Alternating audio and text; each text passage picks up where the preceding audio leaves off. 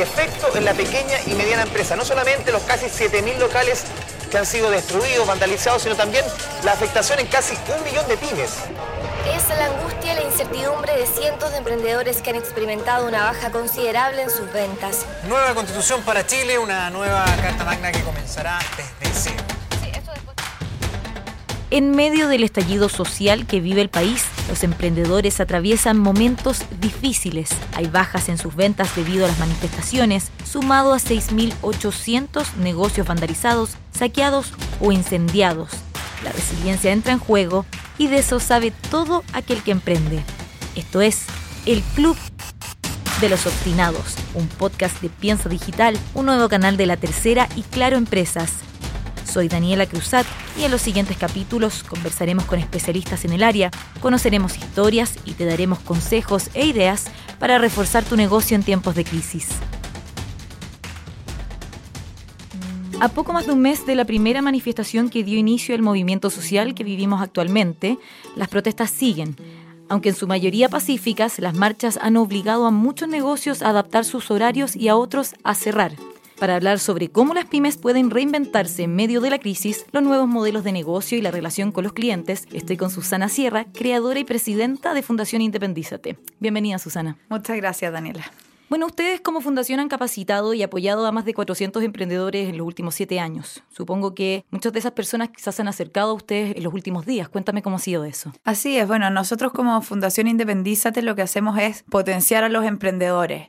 Todo esto partió porque empezamos a estudiar por qué fracasaban los emprendedores y muchos de los emprendedores fracasan porque se centran tanto en su producto, en lo que saben hacer, que no logran hacer empresas, aumentar las ventas. Y así como tú dices, eh, los emprendedores en este último mes y estas últimas semanas sobre todo, se han visto afectados y son los afectados más rápidos, porque en el fondo, dado que el margen muchas veces es tan bajo que, que no está a la espalda para poder sobrevivir a una crisis muy larga. Y hemos visto en los últimos días que ha habido una revalorización de las pymes, se han armado muchos grupos, muchos llamados a que se apoyen eh, a estas empresas. ¿Es momento para reinventarse para las pymes? Yo creo que las pymes siempre se tienen que estar reinventando. O sea, la gracia que tiene una pyme una empresa más pequeña, por así decirlo, es que tiene la flexibilidad que un grande no tiene. Por ejemplo, empresas grandes, lo mismo que hemos visto, o sea, de retail o de todos los rubros, donde tienen mucho, mucho costo fijo, inversiones muy grandes, edificios tremendos, muchas personas contratadas, hace difícil cambiar el modelo de generación de ingresos o hace difícil el moverse, versus que la gracia de una pyme o las grandes ventajas de una pyme es tener la flexibilidad de saber irse adaptando. Yo creo que una pyme siempre tiene que tener consciente que se tiene que ir adaptando constantemente a los nuevos tiempos y a las mismas necesidades que van teniendo sus clientes. Entonces, si es que vemos como la oportunidad y tomándolo desde el punto de vista positivo, dado que hemos visto tanto negativo últimamente, así como casi que las pymes van a desaparecer si es que nos ponemos fatalistas, yo creo que no, que hoy día las pymes, más que quedarse congeladas, tienen una oportunidad gigante de reinventar sus modelos de negocio. De, de, ver, bueno, hoy día no puedo vender de tal forma, por lo tanto tal vez tengo que usar tecnologías para vender de otras, las necesidades de los clientes también van cambiando, por lo tanto siempre se tienen que estar reinventando. Y ahí en tema de modelos de generación de ingresos, ¿cómo lo podrían hacer las pymes? Yo creo que hoy día existen oportunidades interesantes de explorar en el modelo de venta a través de un distribuidor. Por ejemplo, si es que yo soy un productor y soy una tienda que lamentablemente saquearon, quemaron, digo, bueno, ¿cómo sigo vendiendo? Si ni siquiera tengo como este lugar físico. Tal vez hoy día es una buena oportunidad de ir a buscar intermediarios donde mis productos puedan llegar a distintos clientes. Y el otro modelo que siempre yo lo he recomendado mucho porque a la larga te genera ingresos constantes y yo creo que hoy día las, que tenían ese modelo son las que al menos están más tranquilas eh, en el contexto de que hoy día no hay nadie tranquilo en todo el país, pero eh, es el modelo de negocios por suscripción, o sea, lograr tener algún tipo de producto o algún tipo de servicio que me genere un fee mensual. Tú puedes decir, bueno, esto tal vez es muy difícil para empresas que venden productos, cómo se generan un negocio por suscripción, pero ahí es donde tiene que venir la creatividad. Tal vez que mis productos de siempre los voy a seguir vendiendo en forma directa, pero puedo hacer algún tipo de plan, algún convenio de fidelidad, algo que me traiga clientes en forma recurrente, por lo tanto yo sé que cuento con un monto fijo mensual, al menos para pagar los costos fijos. Hay empresas también eh, de repente tipo más boutique que arman cajas, que las mandan por mes. Exactamente, pensar algo, incluso desde, porque tú puedes decir, bueno, ¿en qué pasa si es un servicio que me lo contratan por una vez? Tal vez inventar algún tipo de seguro donde te pagan un fee mensual que incluye tantas atenciones en un periodo de tiempo. O sea, yo creo que hay que buscar formas de reinventarse y sobre todo ahora, dado que en el fondo todo el escenario cambió, pero otro de, de los grandes problemas es que muchas veces los emprendedores tienen algunos productos o servicios que no son rentables y que por no hacer el análisis de costo se terminan potenciando productos que a veces te dejan menos margen. Pongamos que no hay ninguna empresa, o tal vez muy pocas, que son monoproducto o monoservicio. Todas ofrecen más de uno. Por lo tanto, ahora también es momento de revisar muy bien las estructuras de costo y revisar muy bien cuánto margen me deja cada uno de esos servicios. Porque puede que tal vez uno de esos productos no lo voy a vender o no me conviene potenciar el que me deja menor margen, o incluso algunos que te dejan margen negativo, sino que me tengo que concentrar y poner todos los esfuerzos en los que me van dejando un margen positivo. También otro tema respecto a los costos. Muchas veces no están bien estudiados los costos fijos. Y hay mucho costo que se podría obviar. Y yo creo que ahora más que nunca hay que hacer un llamado a ordenar la casa, entre comillas, a ver cuáles son los costos que son estrictamente necesarios. Hay muchos, por ejemplo, que tienen la tienda física o que tienen el lugar porque estamos como preconcebidos en eso, como que casi que si es que no tengo la dirección no existe. Siendo que hoy día con las tecnologías, con internet, hoy día es mucho más importante una buena página web que una oficina súper grande o, o en una dirección muy importante. O sea, hoy día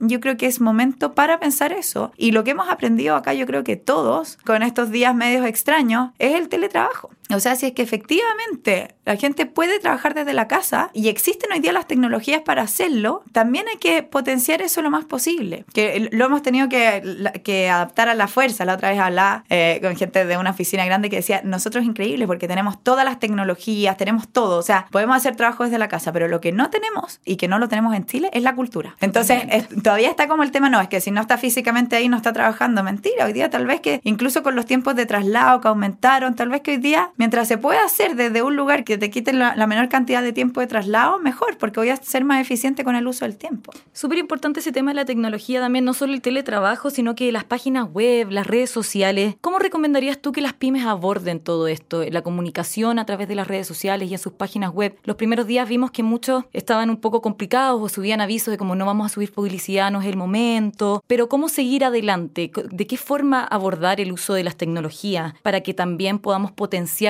el negocio en este momento? Bueno, yo creo que uno de los temas importantes, que eso sí lo tienen que tener las pymes claro, es que esto trajo a la palestra a las pymes. Yo creo que en ningún momento, piensa que nosotros en Fundación Independízate tenemos siete años, nunca había visto las pymes tan al centro o tan importante o todo el mundo hablando de las pymes como está ahora. Así que yo creo que es importante saber que hoy día es una tremenda oportunidad. Que es verdad que muchas dicen, bueno, pero es que es como desubicado con todo lo que está pasando poner un aviso que eh, o en redes sociales que vendo tal tema. Yo creo que al revés, o sea, si es que una pyme se deja estar por esto, es probable que termine muriendo, porque seamos súper realistas, o sea, dado que está tan justo, tal vez yo creo que no hay ninguna empresa en Chile que vaya a cumplir sus presupuestos de venta este año, tal vez la que están enfocadas en reconstrucción, no sé, pero la mayoría de las empresas, grandes o chicas, no van a cumplir sus presupuestos de venta. Yo creo que muy pocos se atreverían como a juzgar a una empresa que está tratando de subsistir y tratando de vender. Y, y en ese sentido, como existe la conciencia social de apoyarlas, no creo que haya problema. Yo les no se queden congeladas, sigan con sus planes que venían, pero súper importante saber adaptarse a las nuevas necesidades que tienen los clientes hoy día. Las necesidades han cambiado, o sea, si hace más de un mes pensábamos que ciertas cosas eran importantes, tal vez que hoy día a todos cambiaron, entonces también saber leer desde los propios clientes qué es lo que es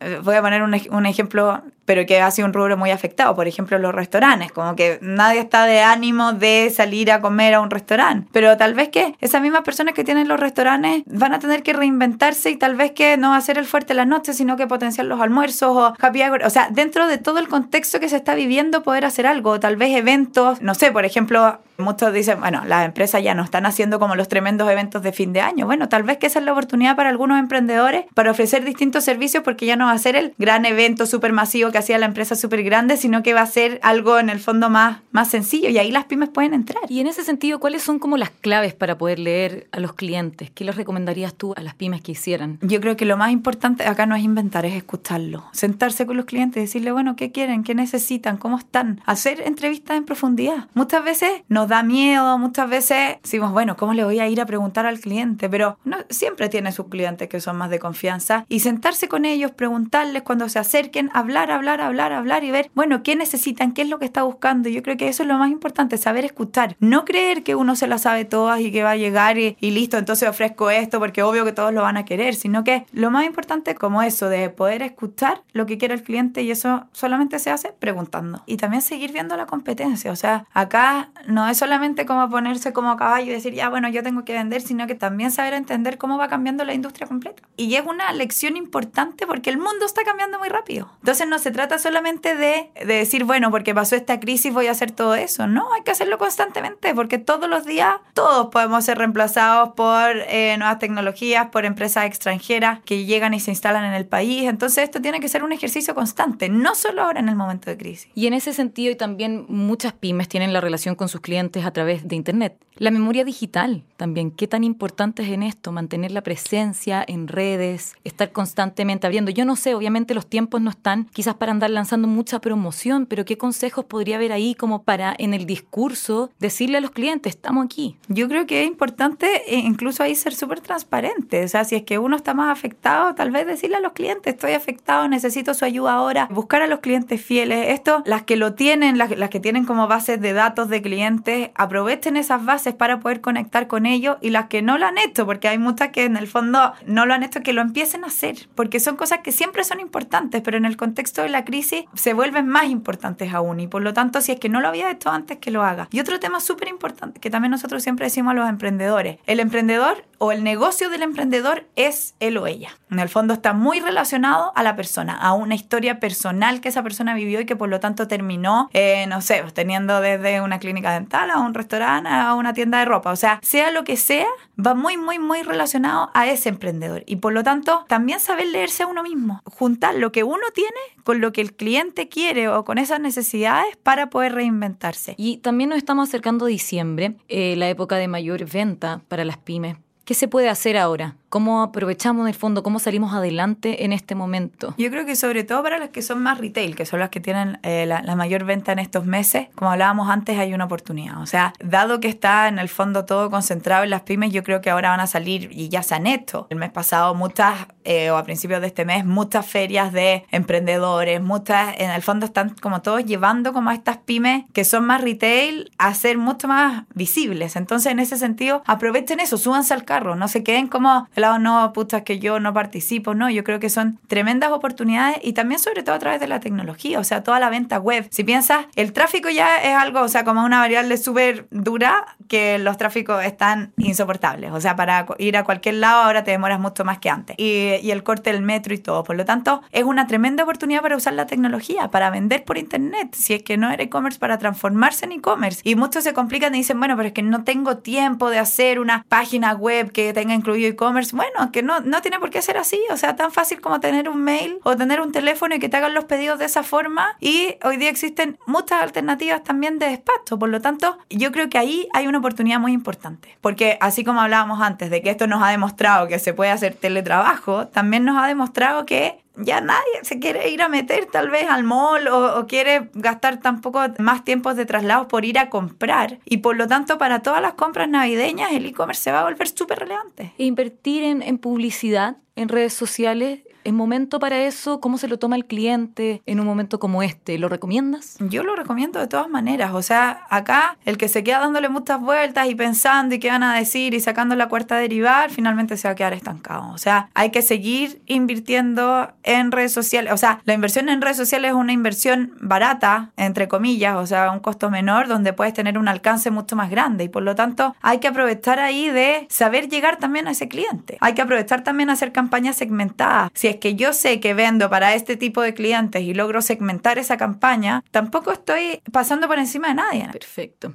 Sí, al final es una cosa de proactividad, de aprovechar este momento como una forma en que está todo el mundo mirando las pymes, queriendo ayudarlas y de no quedarse atrás. En el fondo decir, mira, quizás tengo este problema, ser transparentes y también escuchar mucho a los clientes. Y yo creo que en el fondo también para dejar con un mensaje positivo, nunca había sido tan lindo decir yo soy pyme. Es como sentirse Muy orgulloso. que- y, y la conciencia que ha generado, porque nosotros en Independízate llevamos mucho tiempo también diciendo, oigan, las pymes son el motor del país. Las pymes son las que generan el mayor empleo. La gracia de las pymes es que entre todas vamos construyendo esta fuerza laboral. Y por lo tanto, hoy día yo creo que, que por fin se le está tomando la importancia. Cuando se ha visto, bueno, cómo se va a afectar a la economía que algunas pymes dejen de existir o que dejen de contratar gente, ya se están viendo los números directos. Y por primera vez encuentro que hay un entendimiento global de la importancia que tienen estas pymes. Totalmente. Que la verdad es que en estos siete años en Independízate yo no lo había visto. Mira qué increíble. Bueno, muchas gracias Susana por conversar con nosotros. Muchas gracias, Daniela. Este podcast fue presentado por Claro Empresas y Piensa Digital. Para que no te pierdas ningún capítulo, síguenos en Spotify, Apple Podcast, TuneIn y Google Podcast o encuéntranos en latercera.com en el canal Piensa Digital. Nos vemos en el próximo capítulo de El Club de los Obstinados.